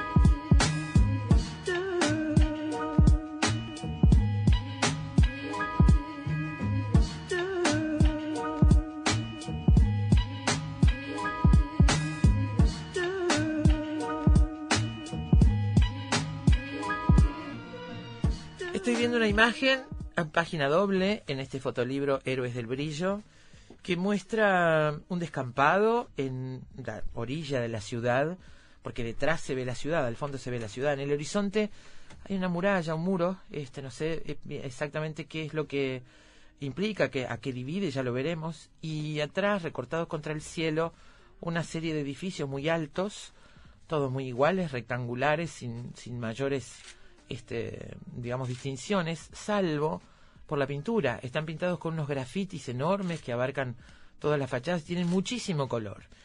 Y sobre este descampado, aquí en primer plano, hay un grupo de personas, unas 10, 11, 12 personas, la mayoría varones, están reunidos en círculo, están vestidos con ropa deportiva y todos tienen sombreros con visera, gorras con visera, pero encima de ellos un pasamontaña hay algunos que son niños y llevan todos un maletín, un pequeño maletín que habla de su oficio.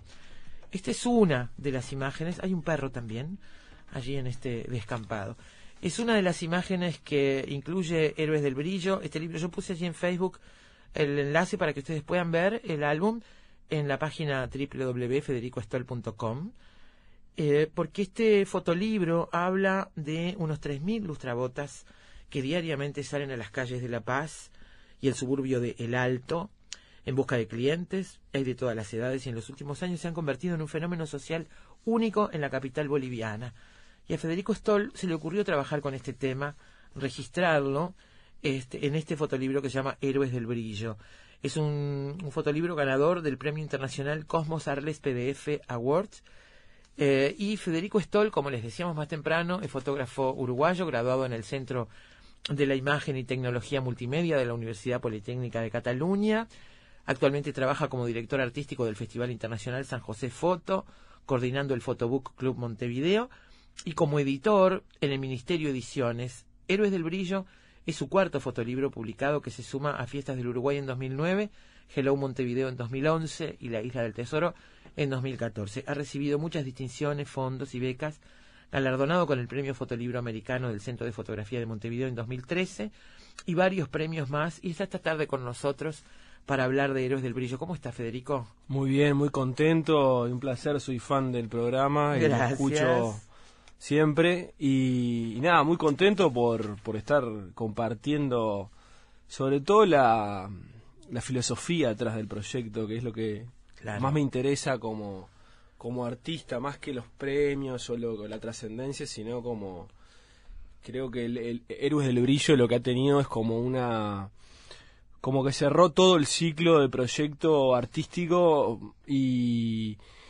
y brindando como una, una nueva estrategia, digamos, para, para hacer las cosas que venimos haciendo, pero de una forma diferente. Hablemos de la filosofía, como decías, de la filosofía del proyecto. Yo acá en Héroes del Brillo veo obviamente un retrato de un tema social interesantísimo para conversar. Hay cosas que ni nos imaginamos que suceden. Por algo esta gente usa esos pasamontañas. Este, y por algo además, en tiempos, mira, un oyente ponía recién, en tiempos en que la mayoría de la gente usa calzado deportivo, los lustrabotas han desaparecido. Sin embargo, aquí en La Paz están presentes, como tú decías, y en el Alto están presentes en gran número y forman una comunidad, ¿no? Que tiene sus características. Sí, eh, para contarles un poco de la historia, eh, en, Bolivia, en La Paz sobre todo, eh, ser eh, lustrabota es denigrante, pero desde hace unos años porque eh, cuando hay lustrabotas que eran oficiales con su sillón, que vienen de la época del 1900, pero había mucha gente que quería trabajar de lustrabota. El sillón alto que deja ¿no? Eso. lo que todos vemos en las películas muchas veces. Que lo, que todos vemos que es como la estación de, de lustrado, pero eh, tenían eh, tanta competencia que los jóvenes empezaron a poner pasamontaña para que no los vea ese ese que está oficial, el lustrabota viejo, y la verdad que en Bolivia les daban palo, les daban, lo, sacaban a prepo, ¿no? Entonces, si ocultabas tu identidad, tenías más movilidad porque no te reconocían. Después, en un momento, eh, la verdad que la delincuencia en, en Bolivia y en el Alto casi no, por un tema cultural de, de justicia por mano propia, te diría, porque la gente es muy tranquila, pero si pasa algo de negativo, se van eh, a, la justicia por mano propia, pues es lo que están acostumbrados y en los barrios te dicen ladrón agarrado, será linchado, eh, todas esas cosas que entonces eh, la, el, el pasamontaña en un momento, cuando llega la, la, la, droga a la paz, por así decirlo, el, pegamento, que es una droga que acá ya está de, de modé, el pegamento, eh, se, se, empiezan a tapar la cara y se los asocia un poco a la delincuencia de la droga. Ahora, ver un lustrabota es el único posible delincuente que hay. No es como acá, que acá vos ves de lejos y puede, te puede, por lo que uno, uno tiene como el prejuicio el prejuicio ah, este este allá es como que en realidad están todos a la par es otro otra cultura y, supongo que viene de, cosas que no son europeas que tenemos nosotros sino una cosa más aymara quechua que está. Y entonces eh, se los empezó a, a, a, victimizar y, usaron el pasamontaña como protección pero para protección de ellos mismos para que no los identifiquen con esos malandros, entonces en su barrio eh, no saben que lustra, le mienten a su madre, digo, no, conseguí un trabajo a la de madre limpieza. También, sí, para, la madre la mentira es, más con el entorno cercano, el barrio, la escuela, la familia, que con eh, la, Claro, pero es, es distinto que sea denigrante o vergonzoso frente a tus pares a que sea vergonzoso frente a tus padres ser ¿Se entiende la diferencia? Me pareció, eso me pareció Porque en los últimos en los últimos años se, se relaciona esto con ser malandro, por así decirlo. Y entonces tuvieron que cubrir, cada vez se va enfatizando más el tema del, de la máscara, la máscara.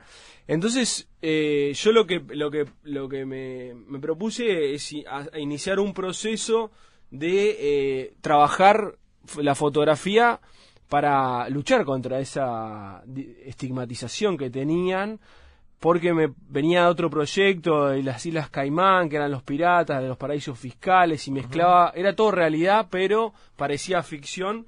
Esto es todo ficción, pero con tintes reales. Y creo que esa es la estrategia que yo te decía de cambio de filosofía. Pero ¿cuál es la ficción entonces? La ficción es todo lo que es el libro que habla de una de unos superhéroes claro. que eh, dan brillo para combatir con un villano. Entonces es una forma como de, de mostrarse en, enaltecido frente a la sociedad y lo que yo te tengo que comentar y a la audiencia es que el fotolibro está metido dentro, hay un sindicato, eh, hay una organización de lustrabotas que tienen un periódico y lo venden, y yo lo que hice fue asociar la editorial uruguaya con ese diario, entonces es el mismo periódico que ellos venden en la calle, además de ilustrar. Claro.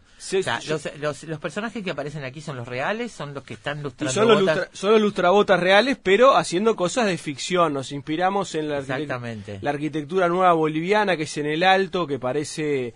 Eh... Eso es un detalle fundamental para el libro. Este, esos colores.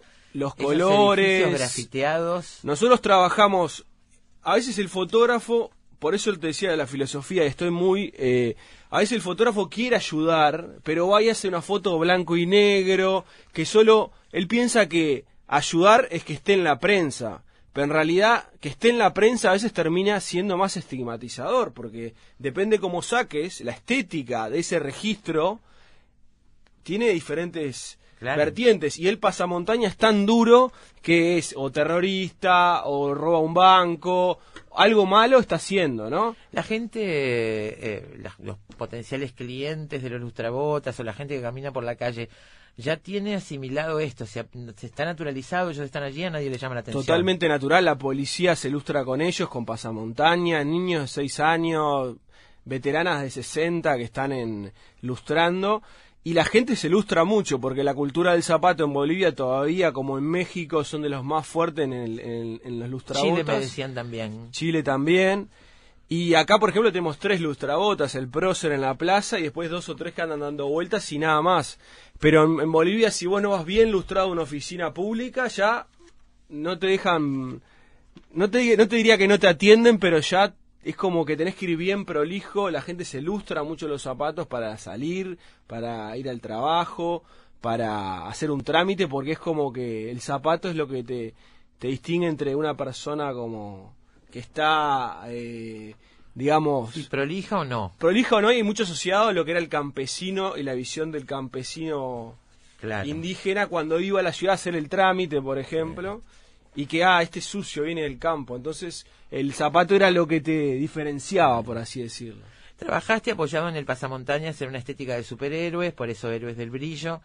Este, y hay, eh, em, hay una historia, que es lo que decías la ficción, hay una historia que cuenta este libro, este que digo no tiene leyendas ni carteles, uno la va viendo este a medida que, que transcurre. Obviamente contaste con la complicidad, el proyecto los incluyó, para hacer esto? ¿Cómo, cómo fue ese diálogo? ¿Cómo lo planteé? ¿Cómo te acercaste? Y fue como ellos tienen los sábados en esa organización.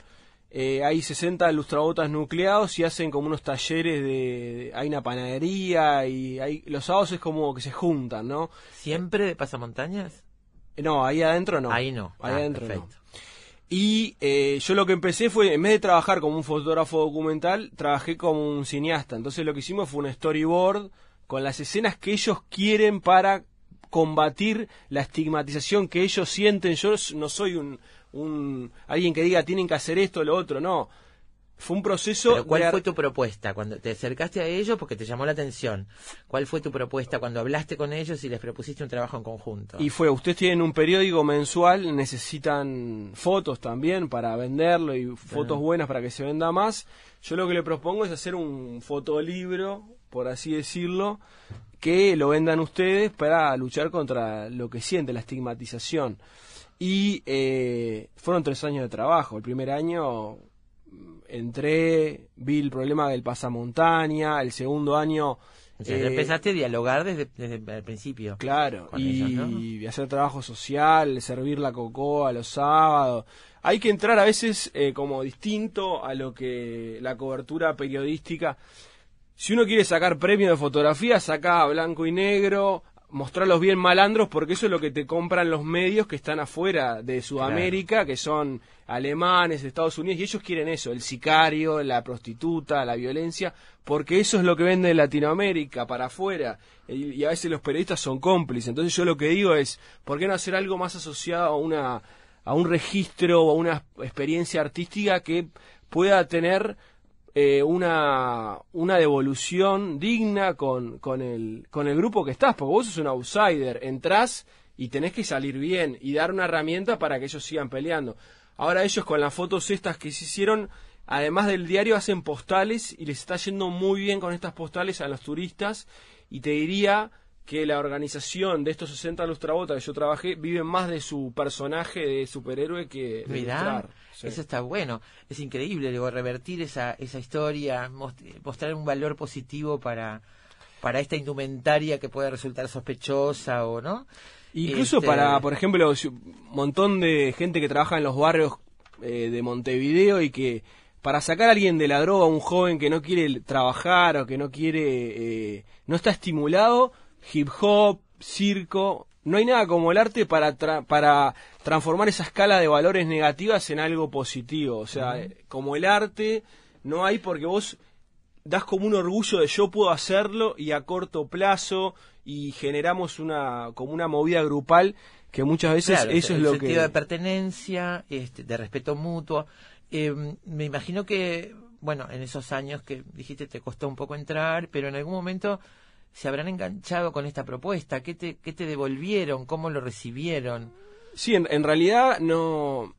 Como es un proyecto colaborativo, al principio costó eh, no repetir la típica foto de ONG, que es el con un poco de barrito en la cara, y que eh, el, buscarle la vuelta costó entre todos cómo mostrar el pasamontaña positivamente y como tienen las mismas características de un superhéroe, esconden la identidad, hacen un bien a la sociedad, tienen una guarida, tienen su caja de herramientas, vive en una ciudad que es fantástica, por así decirlo, porque La Paz y el Alto son ciudades que, que están totalmente transformadas, tienen colonial, neocolonial, tienen una variedad impresionante. Entonces hicimos esa ciudad Brillolandia, hicimos todo un guion y después... Hay intercalados este, de- de- páginas de dibujos, ¿no? Páginas que están dibujadas. Hay- Son pocas, pero hay algunas. Hay dibujos de ellos, dibujos de Álvaro Gastesi, el editor del libro fue Diego Vidar, que es uruguayo, con el control de los lustrabotas, entonces fue un trabajo, hay también recortes de Tristán Narvaja que encontramos que también funcionaban en la narrativa, entonces es eh, diseño y edición uruguaya, impresión y producción boliviana, el papel chileno y la verdad que yo lo que hice no fue hacer un libro de una editorial eh, sola, sino fue meterme en el formato que ellos ya tienen en la calle, como si fuera Factor S acá en Uruguay, Factor Solidaridad, que tiene un montón de años. ¿Y por qué no los artistas no se meten ahí? Y, y- porque a veces es eso lo que te decía, es una filosofía diferente, es cuando vos necesitas que te legit- que te legitime un mercado del arte capitalista, querés exposiciones, querés grandilocuencia, querés no trabajás de base, porque en realidad vos querés es yo salvarme yo, pero cuando pones el arte a, a- a, digamos en una plataforma de social o que quiere colaborar o que quiere visibilizar algún pro- una problemática, ahí es otra historia. Entonces, que este proyecto, si no se vendía en la calle y si ellos no sacan algo concreto, no servía, porque en realidad tener una exposición en un museo que entran tres gatos locos y se van y que no van a colaborar con ellos nunca más, ¿qué tiene sentido? La idea es que circule y circula en la calle en- y ellos lo venden, ¿no? Como venden su diario, digamos. Y- igual yo lo que digo es eh, coquetear también con el mundo del arte, porque nosotros si yo gano un premio o gano algo, tenemos un arreglo que vale 50 para la organización. Ajá. Entonces también si el mercado del arte y el mercado capitalista nos da algún premio, algún, alguna valoración, también será bienvenida. Bien. ¿Cómo ha circulado? Bueno, tenías este premio que mencionábamos este más temprano, pero además de la venta en La Paz. Si, está- si Y yo nosotros- voy hoy a- al Alto, ¿lo ¿esto están vendiendo hoy? Sí, ¿Lo imprimi- siguen imprimiendo y lo venden. Imprimimos 6.000, eh, nosotros nos quedamos con 500 para distribuir el mundo de la fotografía, estos festivales que hay. Claro. y ellos lo vendieron. A partir de esto lo que están haciendo también es colaborar con otros artistas y ya se, en- se engranaron en otra historia. Incluso hasta piensan hacer una película, están ahí buscando financiamiento. No, puede ser un buen puntapié entonces para muchas cosas. Entonces es como que mm, eh, el proyecto ha circulado eh, en muchos lugares de, todo el mundo, la verdad que en muchos festivales. Ahora voy a un festival en España que también quedó seleccionado, pero es eso, por mostrar eh, la, lo, lo negativo de una forma distinta. Y creo que hoy en día lo que tenemos que ser capaces los artistas visuales, los artistas, es captar la atención, porque está tan sobreestimulado el ser humano que ya con captar la atención, y si vos le mostrás fotos de niños de África pasando hambre, ya lo vio la gente. Si fuera en los años 50, 60, un uruguayo en los 70 va a decir, ah, qué horrible que estaba todo, pero ahora un uruguayo en el 2019 ve una foto de África y dice, ya ni lo lee, no le entra en la cabeza. Entonces esto capta la atención y después te baja el mensaje más duro y además te, te colabora con, con, el proyecto y con la vida cotidiana de ellos. Me imagino además que para, para ellos que están trabajando todo el tiempo, con alguien que viene, un cliente que viene y se sienta para que le lucen los zapatos, es una buena instancia para que mientras tanto pueda ojearla, mirarla y interesarse de otra manera por el ser humano que tiene ahí enfrente, ¿no? Claro, y si es extranjero o, gringo, que hay muchos en, en Bolivia, otro precio, ¿no? Ah, mira. Ah, sí, sí. hay que... Federico, te escuchaba hablar varias veces, hablaste de experiencias en Montevideo y hablaste de la realidad montevideana. Sí. ¿Tu idea es replicar un proyecto como este acá en Montevideo? ¿Qué, qué, o, no sé, este, impulsar cosas de este tipo? ¿Qué, estás pensando en ese sentido? Y bueno, eh, cada Digo, no ultrabotas porque no existe este fenómeno, por lo menos no tan masivamente. Y este, bueno, hoy en día situación de calle, ponele que es el tema, todo el mundo está hablando, está factor S, pero podría ser como una, una, una iniciativa para que tengan algo. El tema es qué hacen con ese dinero después y... Claro, y ver qué los une también, porque digamos que en este caso era muy claro, tienen una organización, están unidos, son varones fundamentalmente, ¿no? No, mujeres ¿Hay también. mujeres también. Este, digo, hay una, hay una cosa más clara, me parece, un territorio más claro. No sé, supongo que también se, se puede encontrar un territorio, ya las, el, hecho de que están en situación de calle ya es suficiente tema en común este, pero digo, para, para establecer trabajos de este tipo, porque además hay una cosa interesante para explorar. Sí, ahora tengo una experiencia que estoy pensando en Colombia, que voy a trabajar un poco el mismo estilo. Eh, y, bueno, por ahí voy a replicarlo allá primero. Porque es depende es depende un poco, tiene, se tienen que dar bastantes cosas para poder replicarlo, ¿no? Claro. El sentido además de, porque bueno, eh, se supone que la situación de calle lo que uno quiere es que no exista, o sea, tender a que no haya una mm, permanencia, una este, instalación para siempre de ese tema, digamos, ¿no? Que la gente tenga un lugar donde vivir, este, que todos tengan un lugar donde pasar la noche, donde estar bien, y no que se instale como una realidad permanente, que la gente tenga que dormir en la calle, sobre todo con estos riesgos que se corren con las temperaturas y demás.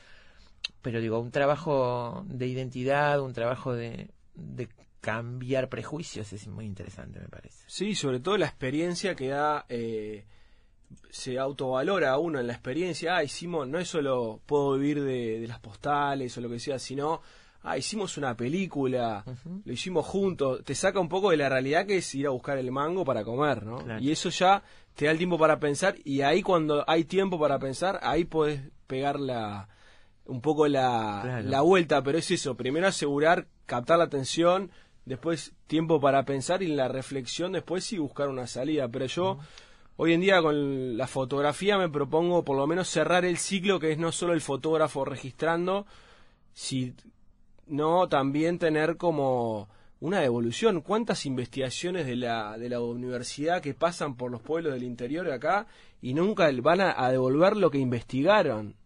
Y es muy así, es muy depredador a veces el, el, documentalista, ¿no? Claro. Por lo menos, no sé, volver y contar y mostrar la película. Muchos lo hacen, no digo que no. Pero a veces eh, jugás con el tiempo de la gente, jugás con un montón de cosas que está bueno, por lo menos tener algo, si es esto como una salida laboral, me parece bien. Un proyecto común. Pero creo que eh, a veces ese, ese registro rápido para llenar un espacio en los medios es muy depredador y no lleva a nada, ya se hizo. Yo no digo que no lo que está mal que lo hagan, pero buscarle la vuelta, ¿no? Bien. mis amigos periodistas, fotoperiodistas, los quiero igual. eh, ¿Estás preparando algo para Colombia? ¿Se puede adelantar algo? ¿Qué es lo que vas a hacer en Colombia? Y en concreto es eh, en, en, la zona más pobre del, de Colombia, que es el Chocó, eh, que es eh, afrocolombiana, y hay un pueblito ahí que llueve mucho, y vamos a hacer como unas, eh, unas artesanías con imágenes para eh, que el pueblo también pueda eh, tener ahí como un souvenir de ese pueblo y empezarlo a, a vender como el, es el pueblo que llueve más en el mundo. Y es uno de los pueblos más pobres de Colombia, entonces que la imagen es un- tiene un poder inigualable para, para comunicar y para el marketing, por así decirlo, del pueblo. Y ¿Por qué no arrancar con, con unas imágenes construidas entre todos para que atraer a la gente a que vaya a ese pueblo y Bien. iniciar algo? No Bien. sabemos qué, pero algo. Hablaremos de eso después, cuando esté pronto, avisar, tenernos en- informados. Este, y bueno, y gracias, gracias por ese trabajo, el libro está fantástico y uno puede consultar en federicoestol.com, puede consultar el álbum completo con las fotos, Si además quieren de otros trabajos. Claro, si quieren comprar un ejemplar, Ah, está ¿se en- puede comprar acá? en la Lupa Libros, Escaramuza, en la Facultad de Arquitectura, tanto el libro Este Héroe del Brillo como los otros que tenemos en la editorial El Ministerio de Ediciones, que son todos muy muy raros y son fotolibros raros para, para Uruguay. Sí. Eh, Hablamos que- acá del Ministerio de Ediciones en Sí, su momento. sí, estuvo eso. Julito por acá. Sí, sí. Era el libro de Javier Calvelo, que se parecía a una tableta. Sí. Y después otro de Olivia Pérez, que se parece a un manual de botánica del 1800. Y Sí, bueno, sí. la verdad que está movida la cosa en Montevideo. Muy bien. Federico, muchísimas gracias. ¿eh? Gracias por haber venido esta tarde de Efecto Mariposa y gracias por Héroes del Brillo. Federico Stoll, amigos, fotógrafo y, bueno, responsable de este fotolibro que, como él decía, lo pueden encontrar en varios lugares aquí en Montevideo. La pausa, la última pausa. Siempre sabremos cómo empieza, pero nunca cómo termina. Sorprendete con nosotros. Efecto mariposa.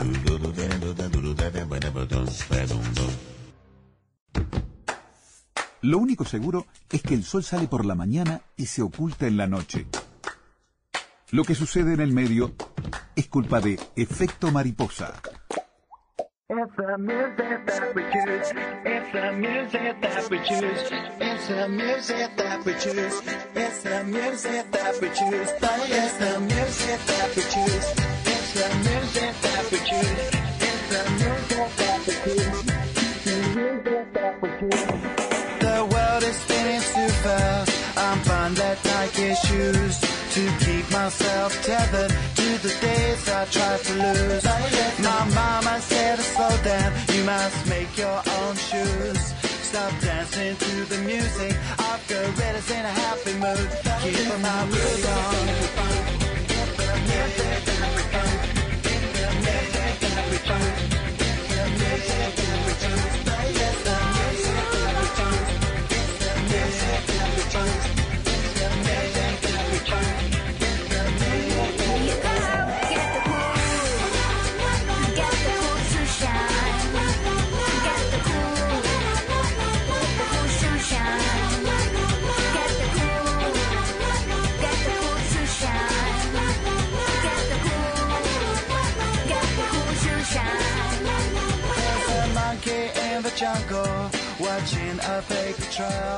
Bueno, no tenemos demasiado tiempo para meternos a fondo en el tema, pero es un tema en el que hemos estado varias veces y seguimos navegando porque, bueno, es un signo de estos tiempos desde hace ya muchos años y cada vez con más intensidad esta cuestión de profesiones y oficios que se extinguen porque la vida cambia y las herramientas cambian.